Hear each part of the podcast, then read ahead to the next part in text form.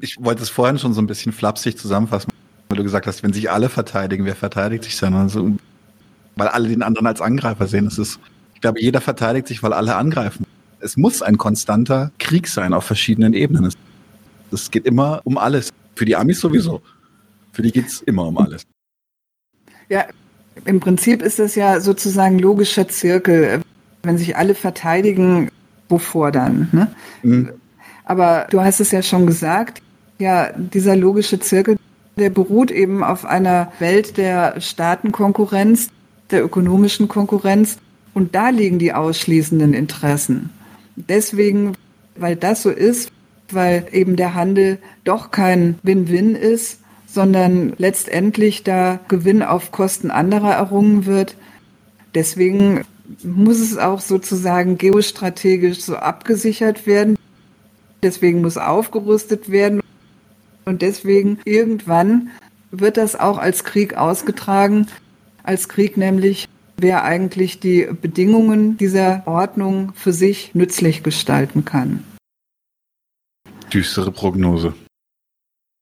Das ist eine düstere Prognose. In dem Sinn würde ich auf jeden Fall sagen, ist die Art des Gegensatzes zwischen den USA und China.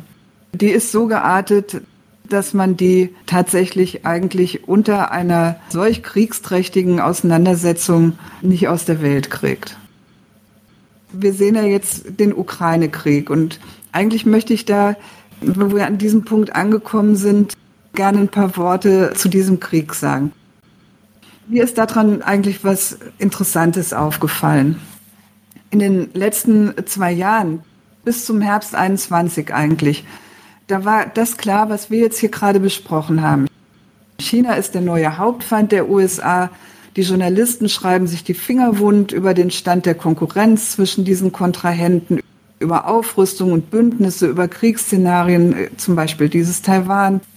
Und natürlich darüber, wie furchtbar dieses China ist.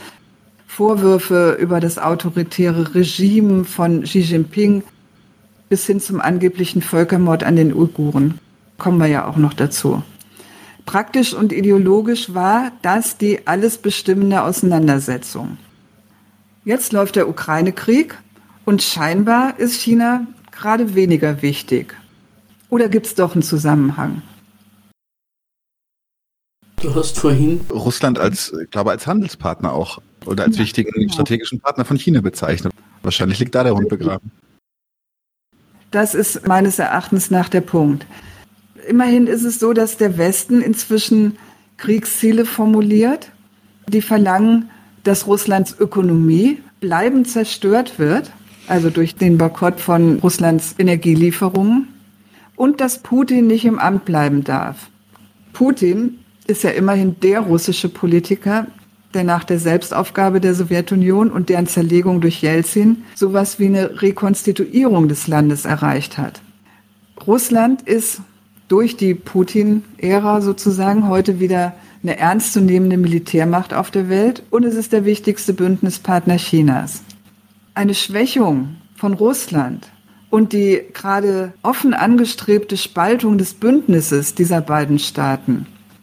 Die EU hat vor ein paar Tagen mit China in dieser Frage verhandelt und hat versucht, da ihren Einfluss geltend zu machen, dass China sich sozusagen von Russland distanziert. Das hat sie zwar nicht geschafft, aber das zeigt, wie sehr das Thema ist von Seiten des Westens. Und meines Erachtens nach zeigt das alles, dass der Ukraine-Krieg zumindest dafür benutzt wird, bessere Bedingungen für die anstehende große Auseinandersetzung mit der Volksrepublik zu schaffen. Das ist ein Vorkrieg sozusagen. Und das alles, was ich hier erzähle, das sind Überlegungen, die stellen die amerikanischen Thinktanks an, seit Russland und China enger zusammenarbeiten, du hast es eben erwähnt, und seit das US-Militär sich fragt, ob und wie es eigentlich einen Krieg gegen diese beiden Mächte gleichzeitig führen könnte. Und da haben sie offenbar beschlossen, das auseinanderzunehmen und gewissermaßen nacheinander abzuhandeln. Und das ist meines Erachtens tatsächlich der Zusammenhang zwischen dem laufenden Krieg und dem, was wir vorher besprochen haben, Ja, die große weltpolitische Auseinandersetzung ist eigentlich die zwischen den USA und China. Die wird ja auch propagandistisch schon inzwischen massiv vorbereitet. Ich möchte kurz noch erzählen, was du gerade sagst. Also ich finde das, es klingt sehr, sehr schlüssig, beunruhigend schlüssig, finde ich. Diese große Konfrontation, die wird ja vorbereitet und schon lange. Propagandistisch wird China wunderbar angeschwärzt, immer wieder in der westlichen Berichterstattung. Kannst du uns vielleicht ein paar Beispiele geben und uns erklären, wie China immer zu einem zentralen Feindbild auserkoren wird? Du hast ja auch mal einen recht schnippischen Artikel, möchte ich sagen, darüber geschrieben, wie die Reaktion auf die Olympiade war. Den werden wir verlinken. Der war wirklich mit viel, soll ich sagen, Worth. Aber generell, also außerhalb von Olympia, was gibt es denn da für Beispiele für das böse, böse China? Warum ist es, wie wird es zum zentralen Feind gemacht? Ja, also da Olympia, ne, manchmal da kann man wirklich in diesem ganzen Elend auch echt nur noch lachen. Und so ist es mir jedenfalls gegangen, als ich mir da zwei Abende lang die Eröffnung der Olympischen Spiele angeguckt habe und mir da angehört habe, was da so zusammengetalkt wurde. Da ist dieser Artikel dann rausgekommen. Ja, das finde ich gut, wenn wir da drauf verlinken. Also zum Feindbild. Wenn ich hier aufzählen soll, was alles gegen China spricht, dann würden wir vor Mitternacht nicht fertig werden. Wir nehmen einfach mal ein paar besondere Highlights. Zum Beispiel das. Wusstest du, dass es in China Ausbeutung gibt? So ist das nämlich. So erzielt dieser üble Staat seine Weltmarkterfolge. Einfach indem er ausbeutet. Und genauso geht China rabiat mit seiner Umwelt um. Kennen wir hier ja gar nicht. Korruption gibt's da. Und die Meinungsfreiheit, da ist es extrem übel bestellt. Also, was ich damit sagen will, an dieser Art von Vorwürfen, da kann man schon eigentlich erste Merkmale von Feindbildern ausfindig machen.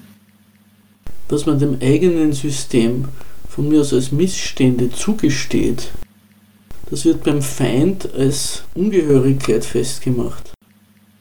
Es werden Dinge skandalisiert an China, die überhaupt nicht China-spezifisch sind. Ausbeutung, rücksichtsloser Umgang mit der Natur. So die Amis fracken, soweit ein ich weiß. Ein staatliches Überwachungsbedürfnis. Jeder weiß, dass es die ganzen genannten Hässlichkeiten hier im guten demokratischen Westen natürlich auch gibt. Und politische Repressionen der etwas härteren Art spätestens bei den guten Verbündeten des Westens. Saudi-Arabien, Ägypten, die Türkei, was weiß ich. Aber es ist immer klar, in diesen Fällen, da sind das Ausnahmen. Da ist das staatliches Versagen. Und davon mhm. kann in China nicht die Rede sein. Da, in China, da steht nämlich jeder einzelne Kritikpunkt ein für alle Mal dafür, dass dieses ganze System faul ist. Zu verbessern ist da gar nichts. Jetzt überleg mal, wie es bei uns heißt. Bei uns wird konstruktive Kritik bei allen Einwänden abverlangt. Ne? Ja, ja, genau. Das ist auf den Punkt. Das ist wirklich so, so bei, genau.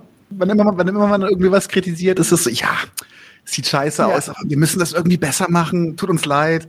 Das ist nicht die Essenz unseres Systems, die daneben ist, also zumindest nicht in unseren medialen Narrativen.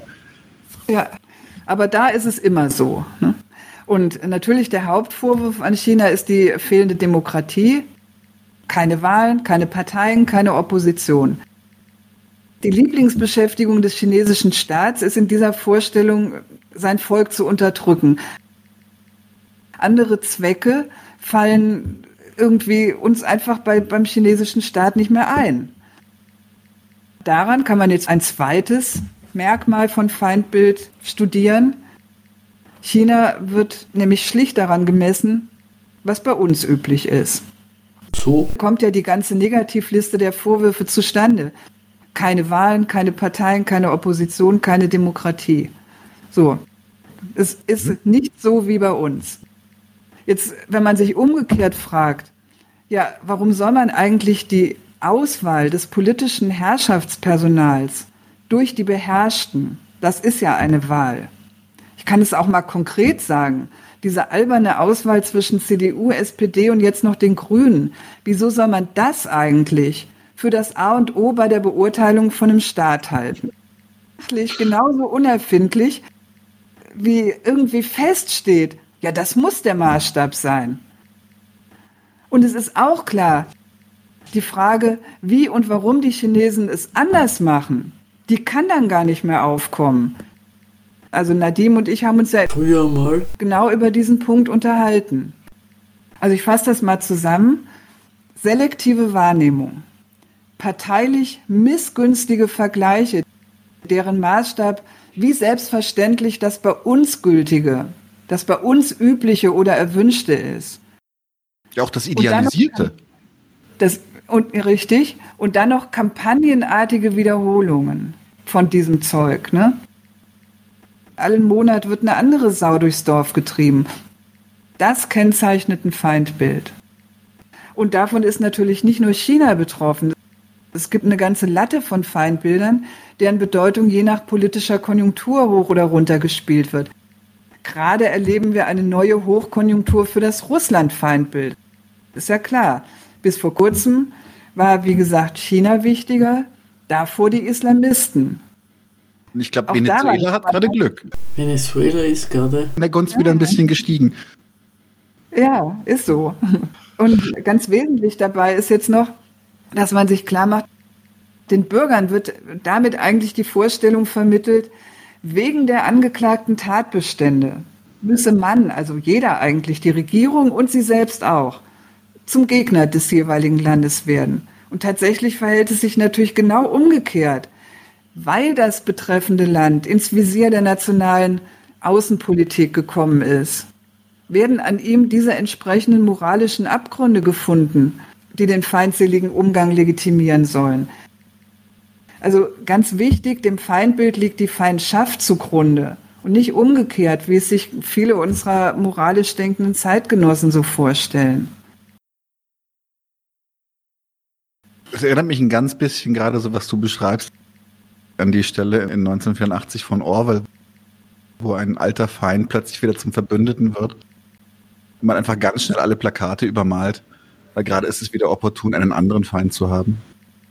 Es ist einfach immer im Interesse der, ja, der Geopolitik. Also die Konjunkturen der Feindbilder sind natürlich an dieser Stelle auch verräterisch. Man könnte jetzt ja auch mal fragen, ja, was ist denn jetzt eigentlich gerade mit den Uiguren?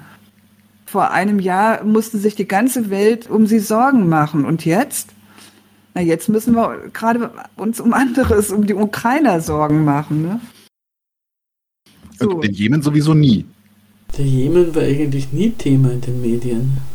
Dabei leidet ein guter Teil der Bevölkerung des Jemen unter Hunger und lebt von der Hungerhilfe. Nein, nein, genau. Mhm. Das ist auch tatsächlich das, worauf ich als nächstes hinaus wollte. Es wird Ihnen ja viel vorgeworfen. Ich würde tatsächlich auch gerne mal einfach so ein bisschen jetzt auch ins Detail gehen. Du hast so ein paar Sachen, du hast du schon angesprochen, aber vielleicht kannst du uns da so ein paar Detailinfos noch geben. Weil es wird immer wieder darauf verwiesen, China sei ein besonders ausbeuterischer Kapitalismus. So, wie, wie kommt dieses Narrativ zustande? Woran machen die das fest, dass er besonders ausbeuterisch ist? Also eigentlich ist das ja verräterisch, ne? diese Vokabel schon. Damit will man ja im Grunde genommen so ungefähr das wegschieben, was das Allgemeine, auch das Verbindende ist, ne? und sagen, ja, das ist jetzt aber mal ganz übel bei euch. Natürlich kann man festhalten, dass der chinesische Kapitalismus, wenn er überhaupt in den Weltmarkt, in die Weltmarktkonkurrenz einsteigen will, ein besonderes Angebot bringen will. Und da waren nun mal, und das ist bei jedem Entwicklungsland so, die besondere Billigkeit der Arbeiter, der Verzicht auf irgendwelche Arbeitsrechtssachen oder auch die besonderen schädlichen Arbeitsbedingungen.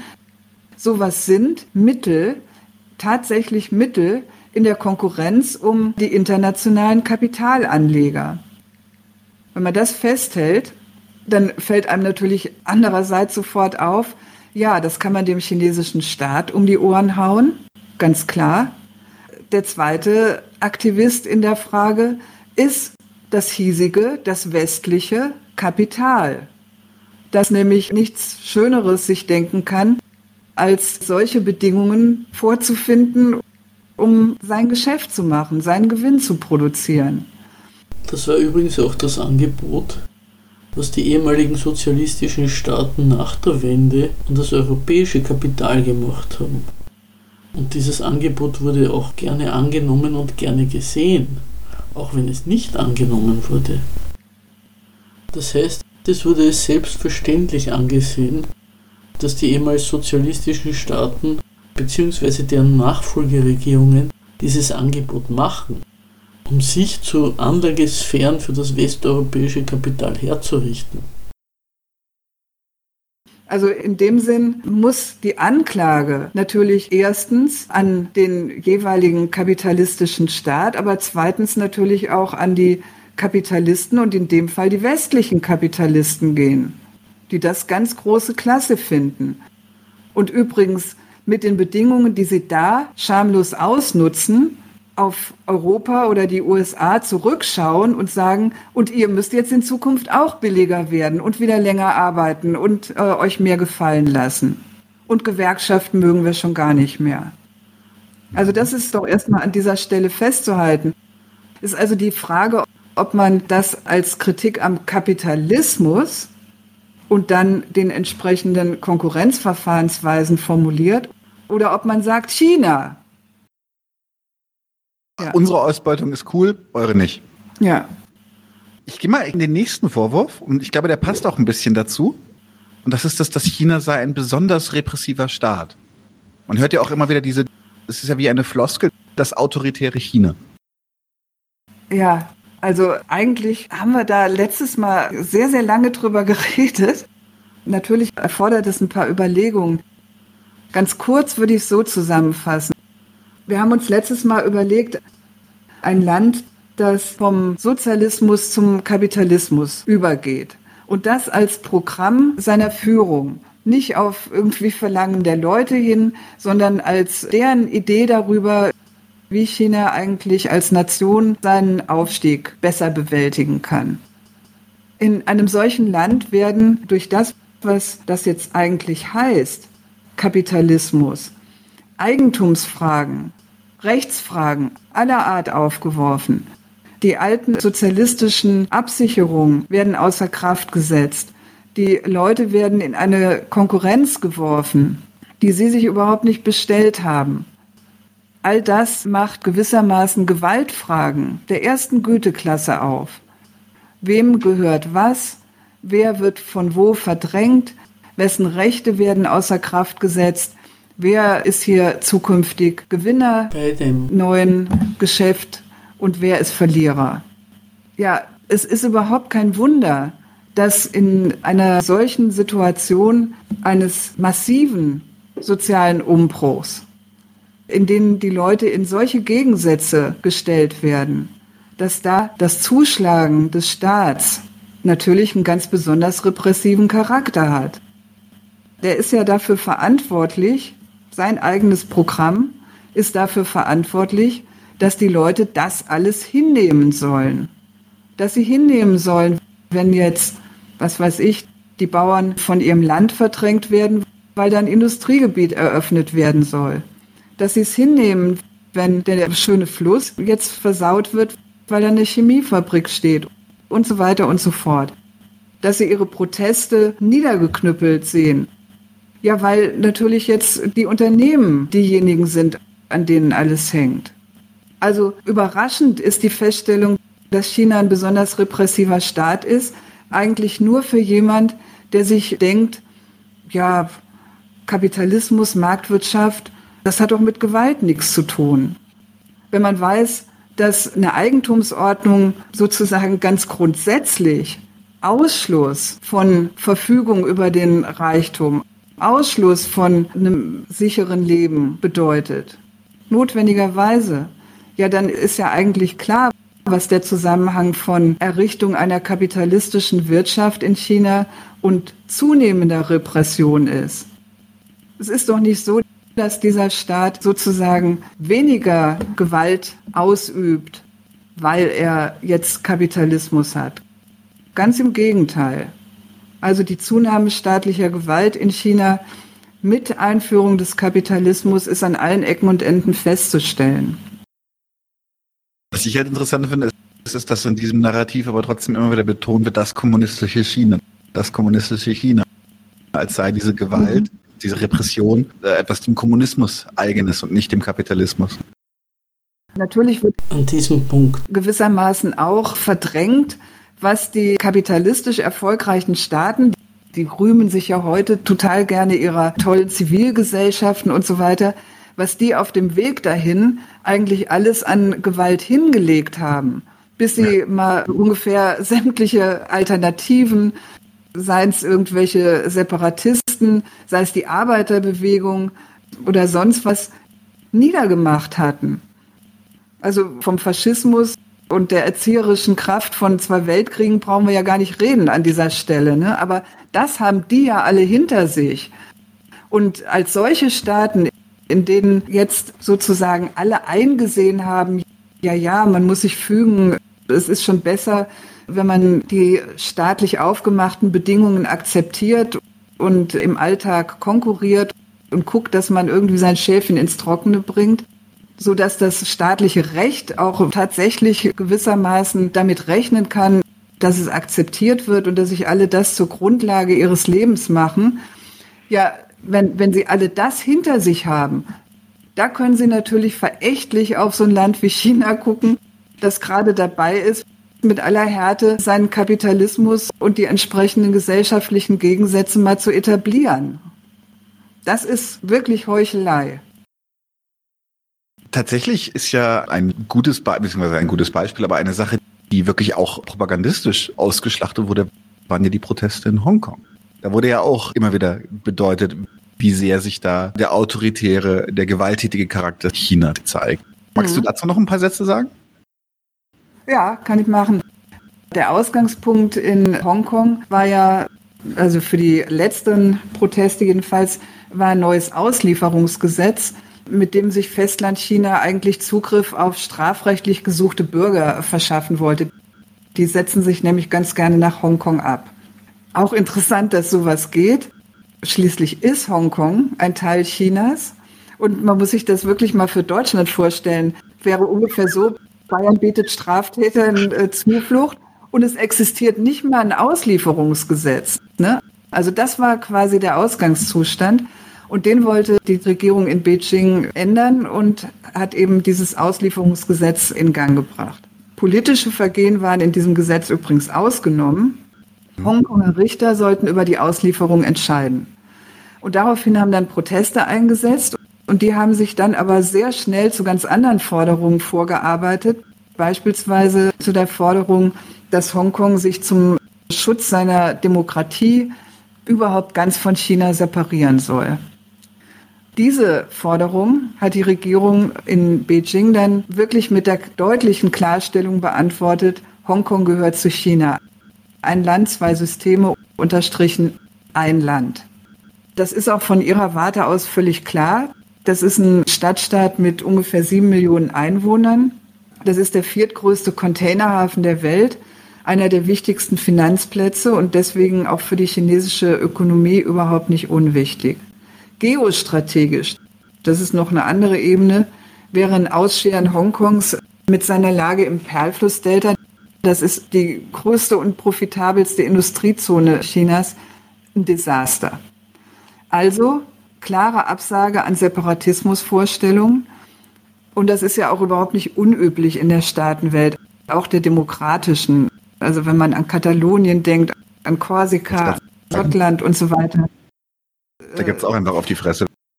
Jetzt haben sich die USA und andere westliche Staaten massiv in die Proteste eingemischt und haben da ziemlich wichtige Figuren der Opposition finanziert und beraten.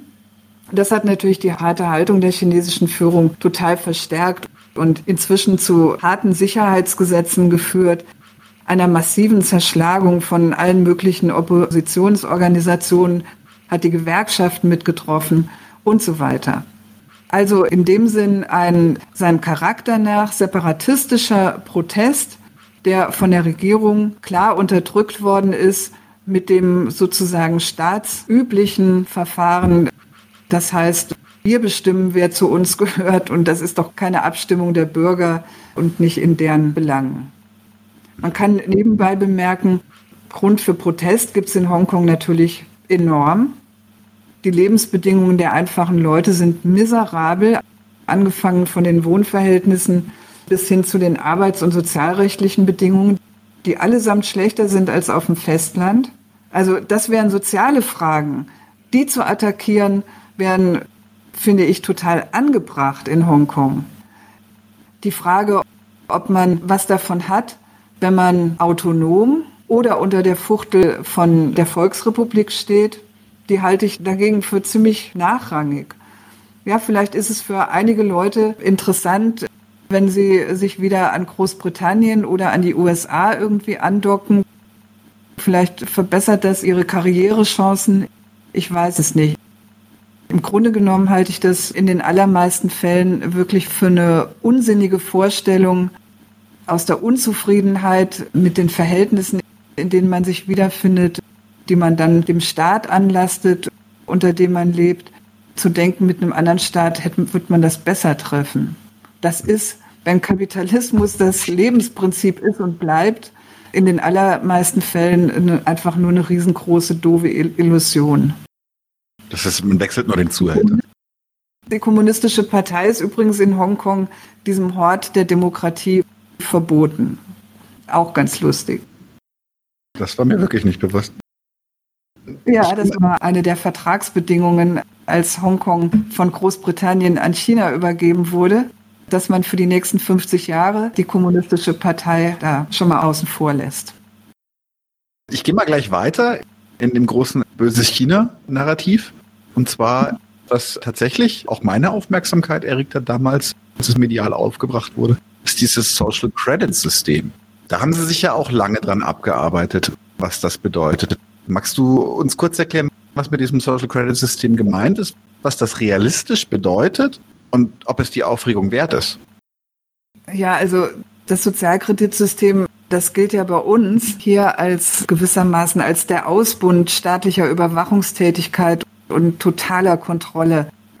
Geht wieder aus von der Vorstellung, dass der chinesische Staat sowieso überhaupt nichts anderes vorhat, als seine Bürger zu gängeln und zu unterdrücken.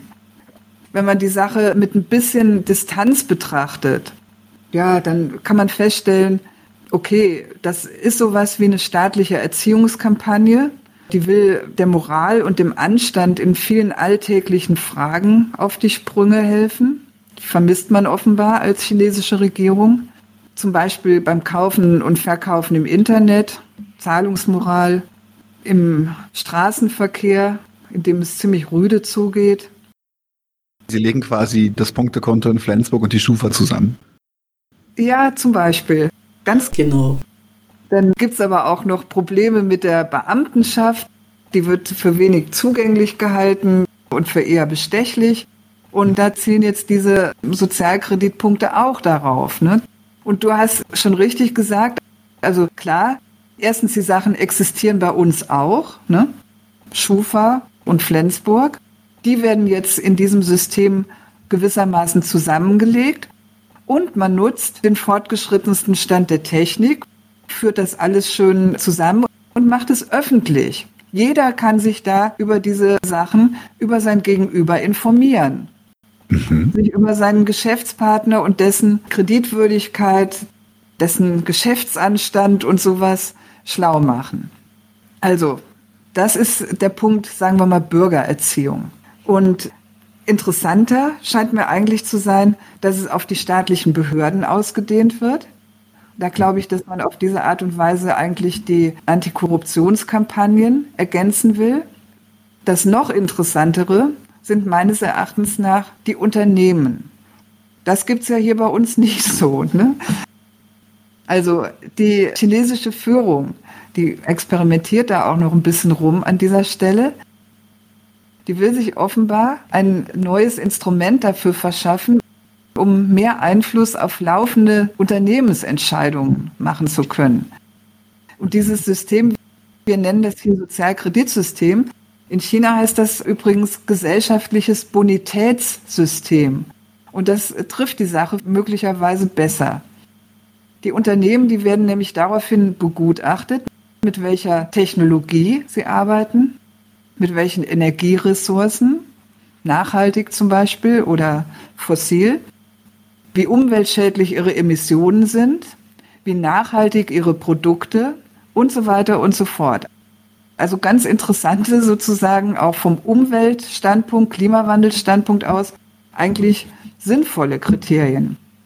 Und die gesammelten Ergebnisse, die führen dann bei den Unternehmen zu erleichterten oder erschwerten Kreditbedingungen, machen vielleicht auch Beziehungen in gewisse Ministerien einfacher und so weiter und so fort.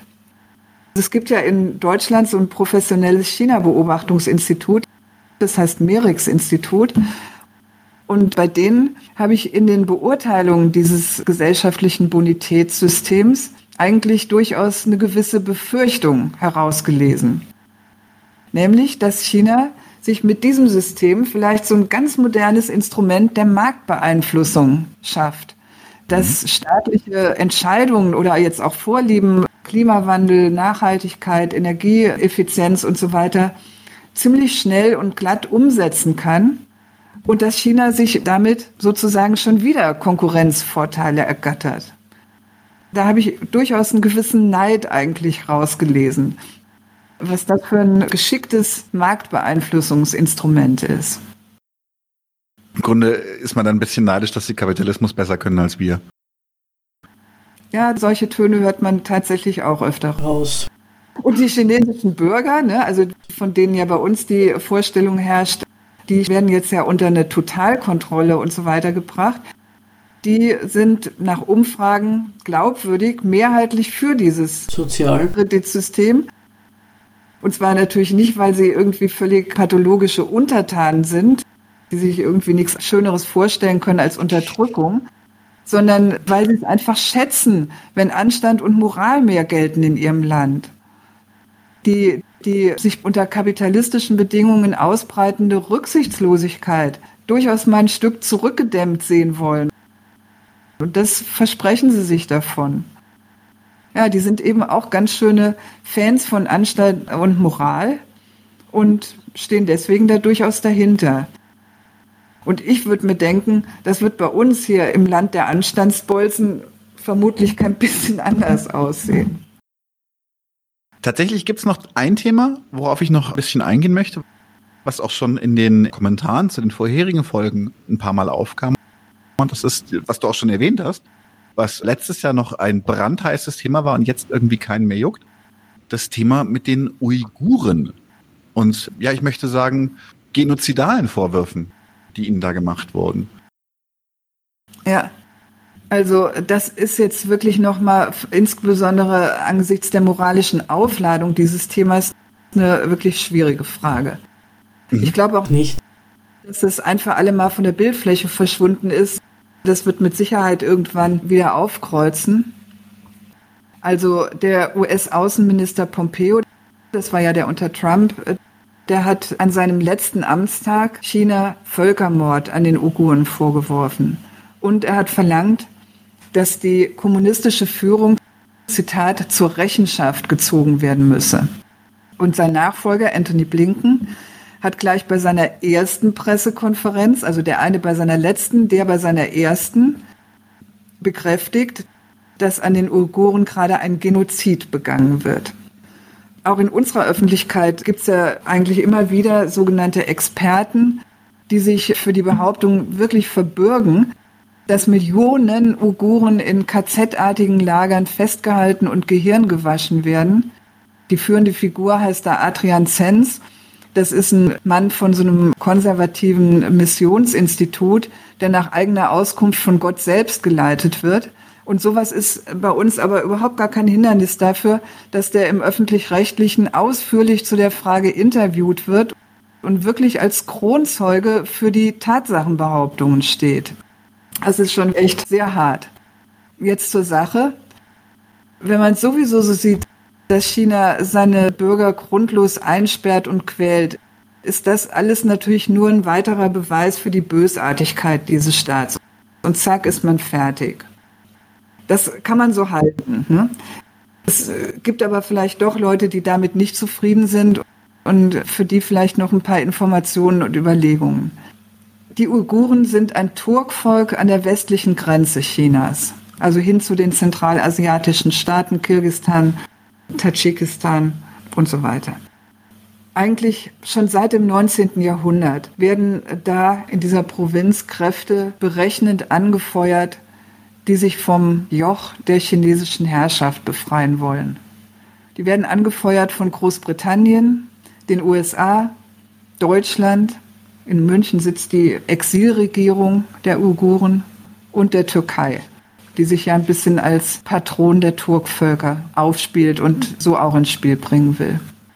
Heute, da tritt der uigurische Separatismus als dschihadistischer Islamismus auf. Und ich lese jetzt einfach mal ein paar Attentate dieser Islamisten vor. 2009 Pogrom in Urumqi gegen Han-Chinesen, 134 Tote. 2013 Selbstmordattentat am Tiananmenplatz in Beijing, drei Tote. 2014 Massaker am Bahnhof von Kunming, das ist in Südchina. Da haben acht Attentäter 31 Passanten mit Messern umgebracht. 2014 Überfall auf ein Regierungs- und Polizeigebäude in Kashgar, 37 Zivilisten umgekommen. Ebenfalls 2014 Überfall auf eine Kohlemine in Aksu, 50 tote han-chinesische Arbeiter.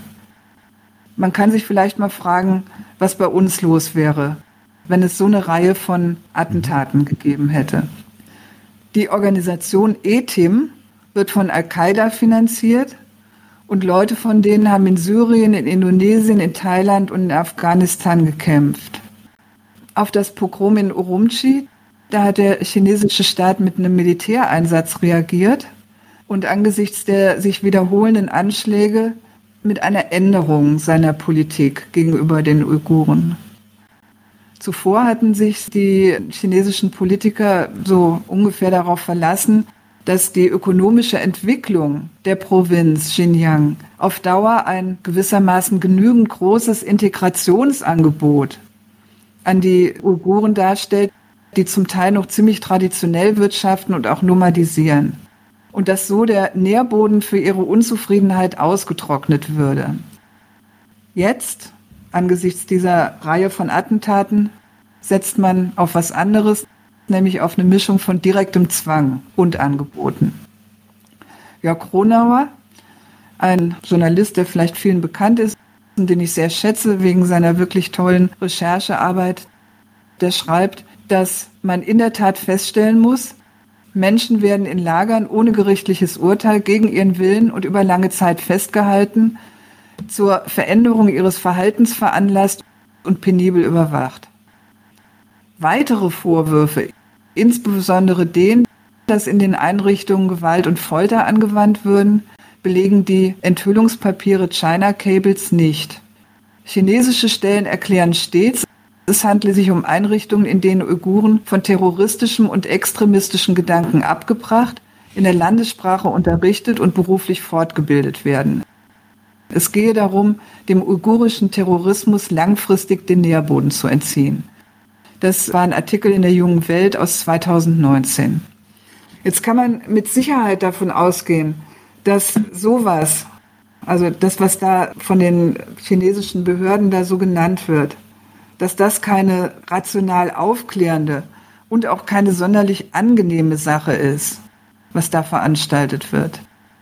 Das kann auch gar nicht sein, weil hier versucht ja ein Staat einen Bevölkerungsteil, dem er misstraut, dem er sowas zutraut wie die vorhin genannten Attentate, diesen Bevölkerungsteil irgendwie auf Linie zu bringen und zur Loyalität zu erziehen. Also das wird mit Sicherheit keine schöne Veranstaltung sein auch ohne Folter und Mord. Aber es ist eben auch eine ziemlich starke Strategie, wenn die USA an vielen Stellen der Welt echt die reaktionärsten und fundamentalistischsten Gruppen, die sie überhaupt finden können, aufhetzen und ausrüsten, weil es ihnen in ihren Konkurrenzstrategien gerade nützlich erscheint. Also an dieser Stelle ist ja nun wirklich mal an Afghanistan, an Osama bin Laden und seinen Kampf gegen die Sowjetunion zu erinnern. Da hat es den USA gepasst, da haben sie es gewollt, da haben sie ihn ausgerüstet. Hinterher, wenn ihnen das dann in die Quere kommt und um die Ohren fliegt, ja, dann halten die USA ganze Kriege gegen den Terrorismus für nötig. Mit allem, was dazugehört. Massaker, Bomben, Foltergefängnisse und so weiter bringen Hunderttausende um. Also ich habe gerade dazu das Buch von Michael Lüders zu Afghanistan gelesen. Da wird einem wirklich schlecht. Und bei diesen ihren Aktionen, bei ihrem Krieg gegen den Terrorismus beanspruchen sie ja schon wieder die Moral für ihre Seite. All das muss ja sein gegen diese Mörder und Schlechter. Wie gesagt, Mörder und Schlechter, die sie sich rangezogen haben. Und dann geht's weiter. Wenn jemand ihre Gräueltaten öffentlich macht, wird seine Auslieferung verlangt und er wird mit lebenslanger Haft bedroht. So, das ist immer die Seite der USA, was die diesen Punkt zuliefern. Ja. Ne? Und jetzt komme ich zurück zu China. Der Völkermordvorwurf, der will den chinesischen Staat ja quasi abstreiten, dass seine Maßnahmen wirklich auf einen virulenten islamischen Terrorismus in seinem Land zielen. Stattdessen wird ja behauptet, er sei darauf aus, die uigurische Kultur auszulöschen. Und Völkermord und Genozid hören sich dann natürlich noch ein bisschen drastischer an ist natürlich ein Unterschied und eine totale Nichtvergleichbarkeit, was da behauptet wird. Es wird ja selbst noch eingestanden, dass die Uiguren, wie übrigens alle nationalen Minderheiten in China, schon immer von der Ein-Kind-Politik ausgenommen waren. Also von wegen, man will, dass diese Minderheiten sich sozusagen selbst aus der Welt kürzen. Davon kann überhaupt nicht die Rede sein. China verlangt von seinen Bürgern, dass sie sich sozusagen seiner Ordnung unterwerfen und es zweifelt daran oder umgekehrt, es ordnet die Leute in dieser Provinz, vor allem die Jugendlichen in dieser Provinz, als verführbar und ansprechbar für den dschihadistischen Terrorismus ein. Und das will es nicht haben. Und an dieser Stelle könnten ja vielleicht unsere Zuhörer wirklich den Vergleich der chinesischen Maßnahmen mit dem Antiterrorkrieg der USA und ihrer Bündnispartner mal selber entscheiden. Auf jeden Fall ist es so, in Hongkong und bei den Uiguren, da mischen sich die USA wirklich stark als Kräfte ein. Die existierende Unzufriedenheit von Menschen, die gibt es natürlich sowieso immer überall auf der Welt, die wird wirklich berechnend angeheizt. Da werden Oppositionsgruppen finanziert, PR-Aktionen gemacht und so weiter und so fort. Und es ist natürlich so, dass Chinas weiterer Aufstieg auch davon abhängt, dass sein Wirtschaftswachstum ungestört weitergeht. Seine Hoheit über Land und Leute intakt bleibt, funktioniert. Das ist ja die berühmte politische Stabilität, die für Kapitalanlagen wichtig mhm. ist. Und an dieser Ecke, da greifen die USA China schon heute an und wollen es an einem wirklich empfindlichen Punkt stören. Ein kleiner Bürgerkrieg im Land ist dafür allemal tauglich. Und das heißt natürlich umgekehrt, dass der chinesische Staat jede oppositionelle Bewegung umso stärker unterbindet, weil er um die Möglichkeit weiß, dass sie eben vom Ausland gegen ihn in Stellung gebracht und stark gemacht wird. So viel zu China ist so ein scheiß repressiver Staat. Also das wird damit natürlich geradezu provoziert. Das heißt also, man nutzt die erwartbare Reaktion für weitere Propagandamaßnahmen. Das ist dann die Fortsetzung. Ja, dann kann man natürlich mit einem ganz dicken Finger drauf zeigen und sagen, na, haben wir doch schon gewusst, dass ihr mal wieder so reagiert und überhaupt nicht locker mit ein paar Terroristen in eurer Westprovinz umgeht, so wie wir. Ganz gechillt. Ich habe hier tatsächlich eine Frage, die äh, aus dem Publikum, die passt da noch direkt rein. Es wird gefragt, warum genau haben die Uiguren sich nicht staatstreu verhalten? Also kann ich mir denken, aber was ist da Renates genauere Meinung? Warum die Uiguren sich nicht staatstreu verhalten? Ja, also das ist jetzt eine Nachfrage, die zielt jetzt auf die Gründe der Unzufriedenheit, genau. die es in dieser Provinz gibt. Die kann man auch tatsächlich benennen. Es ist so, dass insbesondere die Umstellung Chinas auf kapitalistische Produktionsweise zunächst mal an der Ostküste stattgefunden hat. Da wurden die ersten Sonderwirtschaftszonen ausgewiesen. Vor allem wurden die Kapitalansiedlungen aus dem Westen systematisch entwickelt und da finden sich auch heute die großen industriellen Zentren des Landes. Warum? Ganz einfach, weil da der Meerzugang existiert und von da aus eben die Waren schnell auf den Weltmarkt verschickt werden können. Das hat aber damals bedeutet, also jetzt in den ganzen 80ern und auch noch den 90er Jahren, dass die übrigen chinesischen Provinzen, das war Zentralchina, Nordchina, das ist sozusagen die alte Schwerindustrie, und vor allem Westchina mit Xinjiang und Tibet eigentlich von den Entwicklungsmaßnahmen zurückgefallen sind. Damals wurde eben alles, was China aufzubieten hatte an materiellen Mitteln, in die Entwicklung dieser Ostküste gesteckt. Und das, was in der sozialistischen Zeit eigentlich versucht wurde, eine relativ gleichmäßige Entwicklung aller Landesteile hinzukriegen, die auch schnelle Fortschritte damals gebracht hatte, insbesondere in diesen wirklich noch fast feudalen Provinzen Tibet und Xinjiang, die ist da im Grunde genommen gestoppt worden und erstmal wirklich massiv zurückgefallen. Da hat man dann versucht, mit gewissermaßen jetzt einer nachholenden Entwicklung innerhalb von China, mit der Ausweisung neuer Sonderwirtschaftszonen auch in diesen Provinzen, das jetzt wieder in Gang zu bringen um auch die sozusagen flächendeckend für kapitalistische Akkumulation zu erschließen.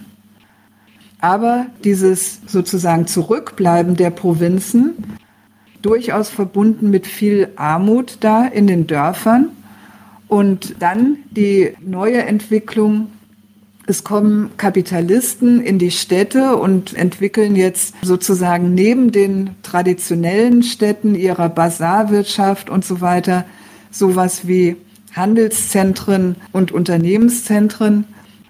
Die wurde dann gar nicht einfach aufgefasst wie, ach toll, jetzt kommt die Entwicklung, sondern die wurde aufgefasst, oh, jetzt kommt quasi hier die Moderne, die Überfremdung. Und wenn man das, ihr könnt euch sicher vorstellen, wenn man all diese Dinge, erst die sozusagen Jahre des Abgehängtseins dann die Jahre eines beschleunigten kapitalistischen Aufbaus in diesen Provinzen, jetzt aus so einer traditionellen Perspektive und eventuell auch noch ethnischen Perspektive betrachtet, ja, dann sieht es eben so aus, jetzt kommen die reichen Han-Chinesen und wir, die eigentlichen Bewohner dieser Provinzen, die Muslime, die Uiguren, sind doch nach wie vor ausgeschlossen, abgehängt werden unterdrückt und fühlen uns scheiße. Also das kann man sich jetzt als den Nährboden dieser erstens Unzufriedenheit und zweitens dann der Ansprechbarkeit für, ja, okay, jetzt kommt der politisierte Islam und sagt, ja, das liegt überhaupt daran, dass eben gottlose Geldanbeter sind, von mir aus auch noch Kommunisten, aber vielleicht sagen sie heute schon eher Kapitalisten oder was die wollen wir hier gar nicht haben, davon wollen wir uns separieren, das muss weg. Kein untypisches Szenario. Gegebene. Unzufriedenheiten, die auch Berechtigung haben, aufgegriffen werden, fundamentalistischen Populismus, der sich damit quasi auch Macht verschaffen kann, auf Basis dieser Unzufriedenheit. Also ich wiederhole das nochmal so. Also die Unzufriedenheit, die tatsächlich vorhanden ist die wird religiös und ethnisch gedeutet und mhm. richtet sich damit gegen die kommunistische Führung und ihr Kapitalismusprojekt. Und genau das, also diese religiöse und ethnische Deutung, die wird jetzt von dem kapitalistischen Konkurrenten Chinas sozusagen am Bänsel gepackt und hergenommen, um diesem Kontrahenten eine auszuwischen und eben an dieser Stelle die staatliche Einheit zu bestreiten und ein Problem einzubrocken. Das Fazit der Autorin, die hiermit auch diese mehrteilige Serie beendet, lautet wie folgt. Eine sozialistische Gesellschaft, die den Staat als rettende Instanz einer gerechten Wertproduktion organisiert, eine sozialistische Gesellschaft, die zwar die Konkurrenz der privaten Eigentümer beseitigt, die vergesellschaftete Reichtumsproduktion aber dann erneut in den Dienst einer Nation stellt.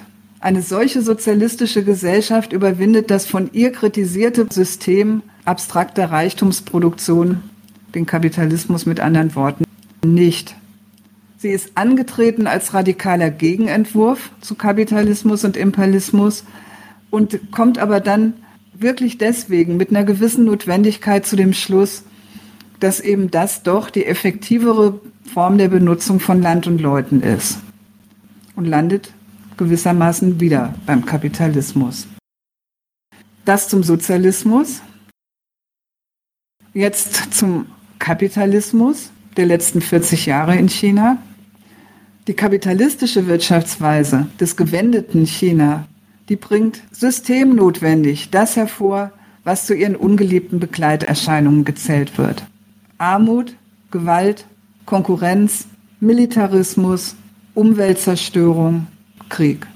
Und daraus ziehe ich die Lehre, eine andere Welt ist wirklich nicht zu haben, ohne die Gesetzmäßigkeiten ihrer politökonomischen Ordnung zu begreifen und diese dann endlich auf den Müllhaufen der Geschichte zu befördern.